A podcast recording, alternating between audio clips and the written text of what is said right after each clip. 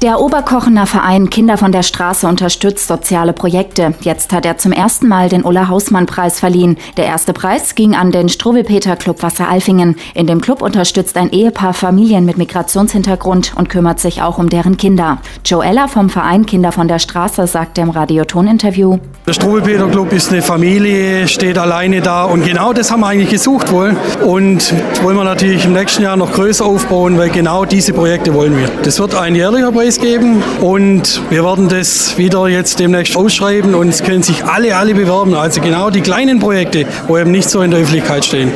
Der Preis ist mit 2000 Euro dotiert und soll ab jetzt jährlich vergeben werden. Noch im Herbst soll mit der Renaturierung des Kochers in Unterkochen begonnen werden. Dafür hat sich jetzt der Umweltausschuss des Gemeinderates ausgesprochen. Dabei soll der Flusslauf verlegt und naturnah umgestaltet werden.